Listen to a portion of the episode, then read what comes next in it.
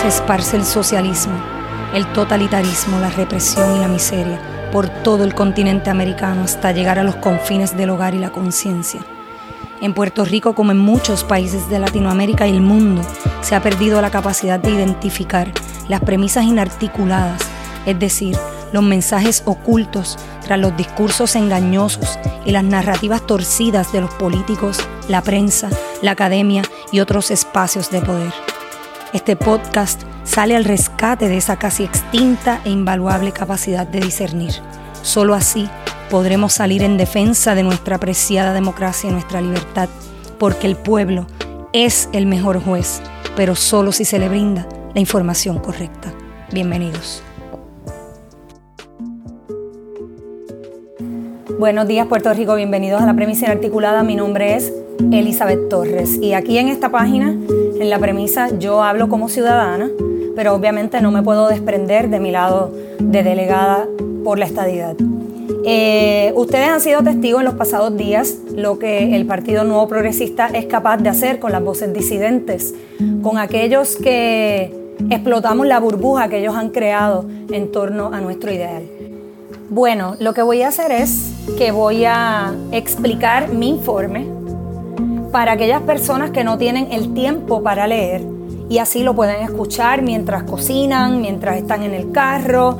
Así, si conocen de alguna persona que no lo haya leído, pero que tiene interés en, conocer lo que dice el informe, pueden enviarle el video y correr la voz para que así, antes de emitir juicios, nosotros tengamos la información correcta. Mi informe comprende eh, desde el 17 de mayo, el día posterior a la elección, hasta el 28 de septiembre, un poquito antes, porque esa última semana yo tuve unas reuniones que no las pude poner en el informe porque no me dio tiempo.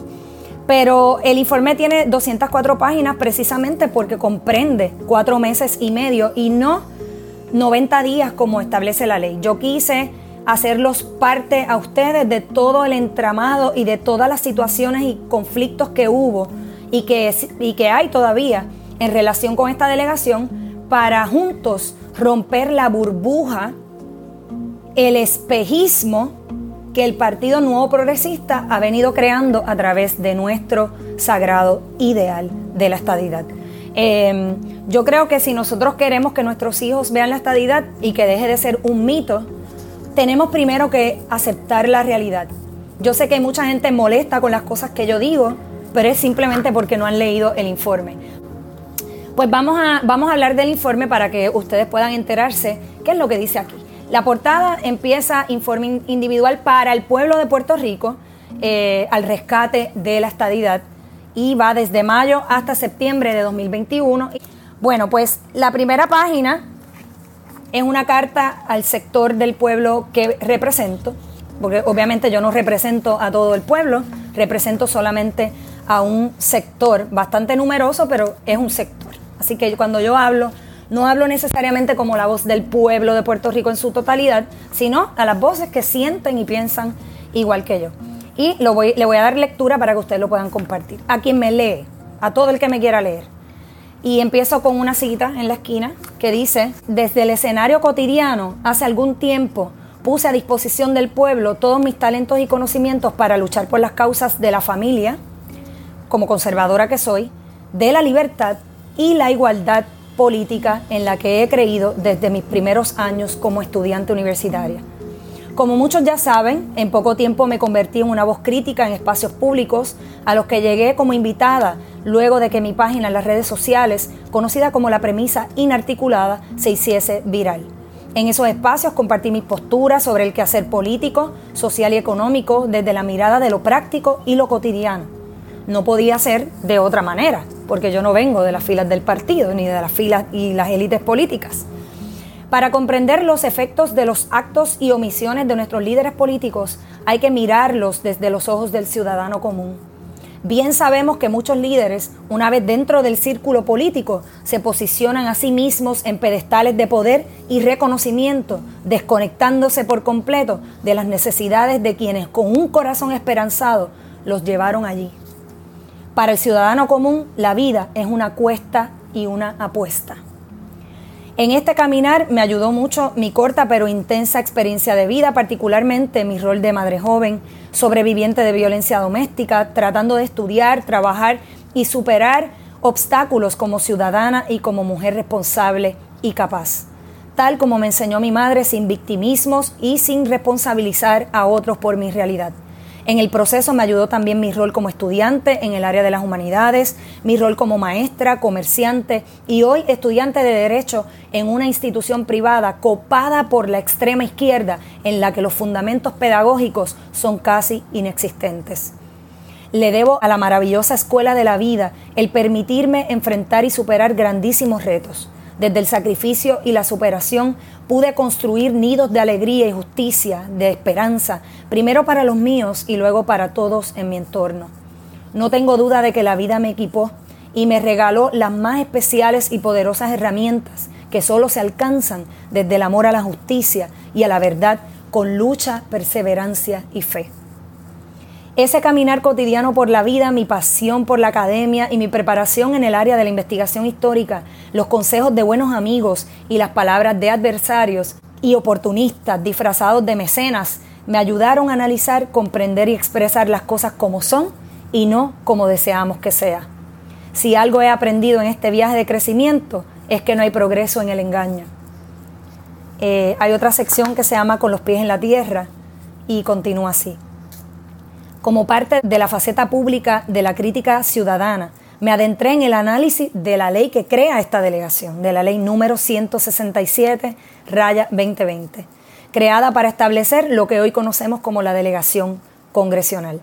En el proceso de investigación en torno a la estadidad, descubrí detalles que ya sospechaba y que fueron la razón por la cual, como muchos ciudadanos estadistas, me catalogué como una estadista sin casa. Eso ustedes lo saben, lo han escuchado mucho. Sobre esas particularidades y verdades hablaré en detalle en las próximas páginas de este informe ciudadano escrito desde el corazón mismo de la verdad. Cuando decidí figurar como candidata a la delegación congresional, lo hice convencida de que a la luz de la historia, pero considerando el escenario sociopolítico actual, la delegación no debía estar formada únicamente por personas que han sido parte del ruedo político de la isla. Si algo reciben con buenos ojos muchos congresistas, son los esfuerzos ciudadanos desatados de intereses estrictamente político-económicos. Al menos eso nos enseña la historia lejana y reciente y también el sentido común. A pesar de estar afiliada al PNP, mis críticas al comportamiento del partido por medio de algunos de sus representantes me hizo ganarme el repudio de muchos de ellos. Esto es previo a yo ser candidata. Por eso, cuando decidí correr como candidata para la delegación, sabía que lo hacía no solo desde el anonimato en lo que respecta a la estructura político-electoral, sino con pleno conocimiento del rechazo de muchos en el partido. Yo no tenía dinero ni estructura, pero sí tenía miles de seguidores que me apoyaban y estaban dispuestos a colaborar. Tenía la fuerza de un pueblo hastiado de la retórica populista que nace del clandestinaje, donde abundan los pactos, la complicidad y la mentira. Junto con un grupo de esperanzados voluntarios nos tiramos a la calle, hicimos un trabajo impecable sin trampas y sin atajos.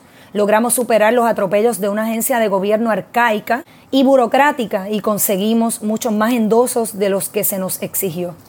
Luego, en medio de muchos compromisos personales, nos volvimos a tirar a la calle a escuchar, a educar, a aprender y a proponer alternativas a la lucha por la causa de la estadidad para Puerto Rico.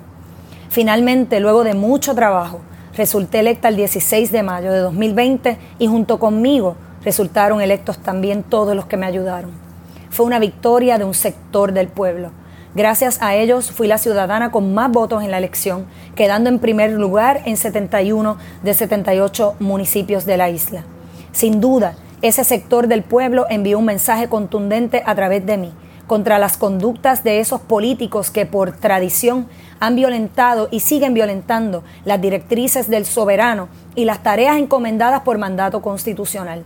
Se escuchó un grito de un amplio sector querido, mancillado y cansado de la corrupción, la ineptitud, las agresiones del Estado contra sus libertades y el engaño reiterado de una promesa de progreso que no llega. Está listo para un cambio en la manera de hacer política con esa esperanza depositada en mí y para cumplir con las expectativas de todos ustedes, En las siguientes páginas busco dejar una huella, producto de un arduo trabajo en el que colaboraron las mentes académicas más nobles y honestas de nuestra patria. Vine a desarticular premisas, a romper la burbuja de la mentira política en la que nos han mantenido y salir al rescate de la integridad, la verdad y nuestra secuestrada y huérfana causa, la estadidad. Juzguen ustedes el contenido de estas páginas, porque el pueblo es el mejor juez, pero solo si se le brinda la información correcta. Por amor y con amor, Eli, 28 de septiembre, San Juan, Puerto Rico. Y esa es mi carta para darle como una introducción al pueblo de qué es lo que va a encontrar en las próximas páginas. Y entonces, eh, ¿verdad? Las primeras páginas hay unas fotos, luego ustedes pueden ver y pueden leer mi biografía, quién soy yo, que me preguntan mucho quién eres tú, de dónde sales. Esa biografía también está en mi página de elitorrescongreso.com y ahí ustedes pueden ver mi biografía, también la pueden ver en el informe. Y luego entonces hago una introducción directa eh, que dice con la verdad todo, sin la verdad nada. Y pasamos a lo que sería la introducción y aquí yo les dejo saber qué fue lo que pasó en estos tres meses y cómo yo como estadista, wow, sufrí mucho al ver que aquí no había ninguna voluntad para trabajar por la estadidad y que todo era producto de una estrategia política para que Pierluisi saliese electo en la elección de 2020 y para hacerle creer al pueblo que la delegación está hecha producto del PNP y para la causa de la estadidad y eso es falso. Así que en la introducción dice, esta es una nota, una cita de un profesor de derecho que estuvo en las vistas congresionales defendiendo la estadidad y él dice, los efectos del huracán María han adelantado la estadidad a nivel nacional más que cualquier gestión del PNP. Y yo aquí les digo lo siguiente, no pretendo en este informe hacer un recuento histórico sobre datos que son de fácil acceso si nos impulsa el interés. Ya sabemos que somos un territorio no incorporado, sometido a los poderes plenarios del Congreso de los Estados Unidos. Concentré mis indagaciones y análisis en las acciones del Partido Nuevo Progresista por ser esta colectividad política a la cual yo pertenezco. El partido que alega tener la causa de la estadidad como centro de su ejecución. Es el PNP el que se autoproclama protagonista de la lucha por la estadidad para la isla, por lo que lógicamente conviene empezar por ahí. Sin importar las motivaciones tras su expresión, desde que aquel famoso politólogo escribió en un libro que, eh, y cito, que el PNP es el estorbo más grande que tiene la estadidad, los seguidores del partido han estado debatiendo lo acertada o no que puede resultar esa expresión. Curiosamente, como he podido confirmar, en muchas de las actividades que realiza el PNP se hace entrega del libro, porque resulta que es una lectura obligada sin la cual no serías un verdadero estadista. Me resulta interesante y preocupante a la vez el grado de entusiasmo con el que se habla del libro entre los estadistas PNP, porque el libro claramente te dice que el problema de la estadidad es el PNP. Y, y tal parece que solo eh, le prestan atención, los estadistas que leen el libro solamente le prestan atención a las fuertes críticas que hace el autor en torno a Lela y al Partido Popular Democrático, pero olvidan la otra parte del azote, el azote al PNP. He manifestado en mis redes sociales y en todos los escenarios donde he tenido la oportunidad de expresarme públicamente el alto grado de desafecto que existe en un cada vez más creciente sector estadista en relación con la ejecutoria del PNP. Los números verdaderos no mienten. Ahí están los resultados de la elección del pasado 3 de noviembre de 2021 para gritar esta verdad. Y es que para quienes defendemos la integridad, la justicia y la verdad, nos encontramos chocando con nuestra conciencia cada vez que se menciona la trayectoria de corrupción dentro del partido. Y ya ustedes vieron que Kelleher se declaró culpable, eh, ¿verdad?, en estos días. Pero me dicen que en el PNP, dice Carmelo Ríos, no hay corrupción. Claro, está, dice en mi introducción, nunca puede faltar aquel que te dice en todos los partidos hay corrupción. O aquel que te dice la corrupción ha existido siempre. Olvídate de eso, Elizabeth, eso siempre ha existido. Como si tales enunciados representasen una especie de conjuro exculpatorio, como si eso los libra de culpa Así no se puede, mi gente. Así no se puede. Eso es lo que dice mi introducción. Ignorar las manchas del partido es el equivalente a traicionar nuestro ideal. Y como muchos saben ya, yo con eso de la condescendencia y el olvídate de eso y mira para el otro lado, tengo mucho reparo. Yo con eso no me llevo bien. Por el contrario, conviene analizar y tener muy presente cómo la corrupción legal o ilegal, la ineptitud, la avaricia, la falta de educación, la inercia y la mentira de algunos líderes y sus respectivos cómplices detienen el avance de nuestra causa. Piénselo, piénselo bien. Por un lado, nos ofrecen progreso y lucha incansable por la estadidad en cada discurso que nos ofrecen. Y por otro, con sus actos negligentes y temerarios, lastiman nuestra menguada esperanza y nuestro anhelo de igualdad. Seamos honestos, miremos los números. Cargamos con 72 billones en deuda pública creada por gobiernos incompetentes y corruptos, donde el inocente pueblo es el que paga. Todos conocemos esta trágica realidad que además nos la machacan los análisis de distintos economistas internacionales, el US Government Accountability Office, el GAO, las expresiones del propio Pedro Pierluisi mientras fue comisionado residente en el 2015 y la realidad vivida todos los días. Miren el aumento de la luz. Nos quedamos sin luz y en medio de eso el gobernador aplaude un aumento tarifario. Fantástico.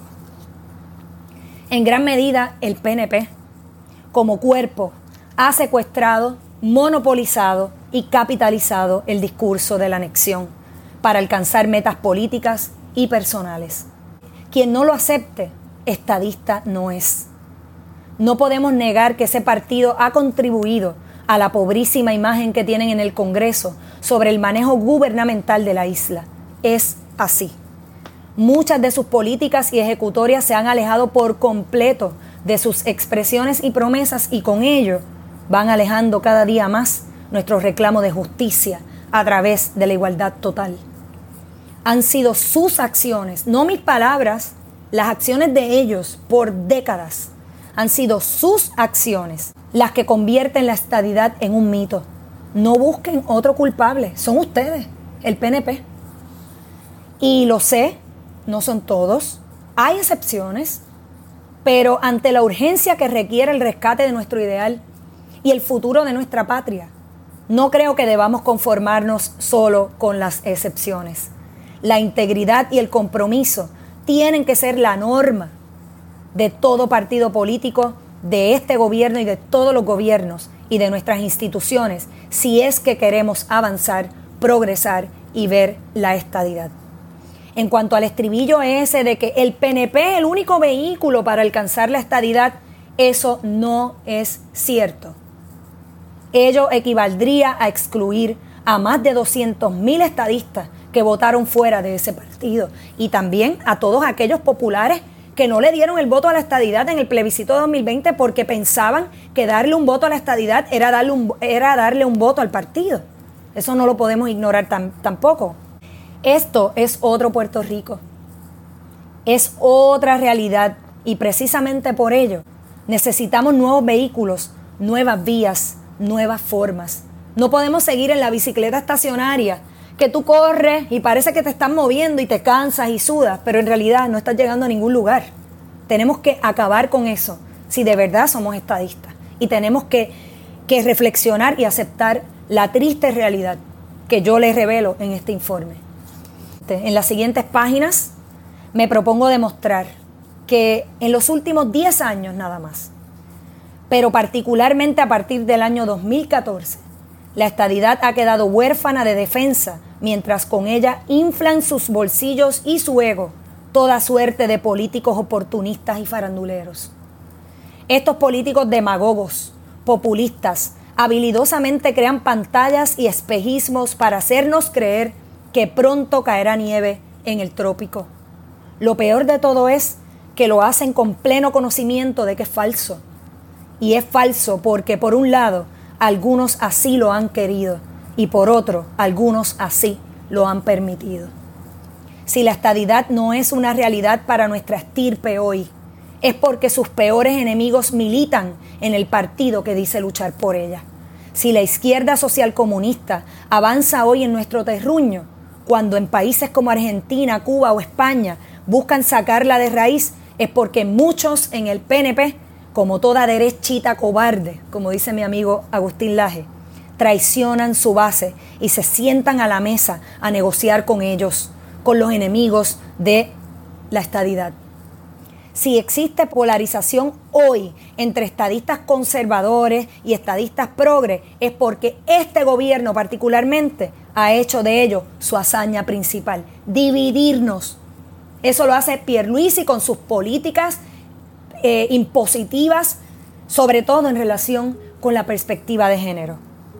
Que sepan muchos en el liderato del PNP que echarle la culpa a otro no les funcionará esta vez que sepan que somos muchos los que saldremos al rescate de nuestra causa, porque ya sabemos con certeza que igual que los partidos opositores, muchos viven de la corrupción que este estatus indigno y la ley les permite cometer. Con la verdad todo, sin la verdad nada y hasta la estadidad siempre. Y con esto voy a dejar la introducción para prepararlos al resto del informe donde vamos a adentrarnos en un viaje para que usted comprenda que yo como estadista estoy siendo muy frontal porque lo que yo descubrí es realmente perverso. Lo que reina en el Partido Nuevo Progresista, con sus contadas excepciones, es perversión, simplemente corrupción moral y también la corrupción legal. Esa es la peor, esa, es la peor forma de corrupción, la legal. Porque como tú combates la corrupción legal, la única manera de hacerlo es haciendo lo que yo estoy haciendo hoy. Desde adentro, trabajando, investigando y denunciando la verdad. Si no aceptamos la verdad, y como dice el profesor que fue una de las personas que me asesoró en este proceso, tenemos que hacer, eh, tenemos que hacer un ejercicio de realismo político, de dónde estamos parados antes de sentarnos con un congresista a decir disparates como es lo que está ocurriendo hoy sin conocer verdaderamente que el problema de la estadidad está aquí, según me dijo el propio gobernador, y en eso no se equivoca. Así que gente, los veo próximamente para empezar en este viaje hacia la verdad y hacia la justicia, porque todos nos merecemos un proceso limpio de cara a definir el estatus, un proceso que incluya todas las voces de nuestro pueblo. Los quiero mucho. Hasta la próxima. Bueno amigos, espero que hayan disfrutado este podcast y los que vendrán porque abordaremos con particular interés los asuntos relacionados con la cultura de cancelación y el socialismo en Puerto Rico, a la luz de lo que sucede en otras partes del mundo. Mi invitación es a que defendamos nuestras libertades y nuestra democracia desde la reflexión y el sentido común, porque para eso no hacen falta títulos o posiciones, sino voluntad. Les exhorto a seguirme en las redes sociales de YouTube, Facebook, Instagram y Twitter, donde me consiguen como la premisa inarticulada. Hasta la próxima, gente.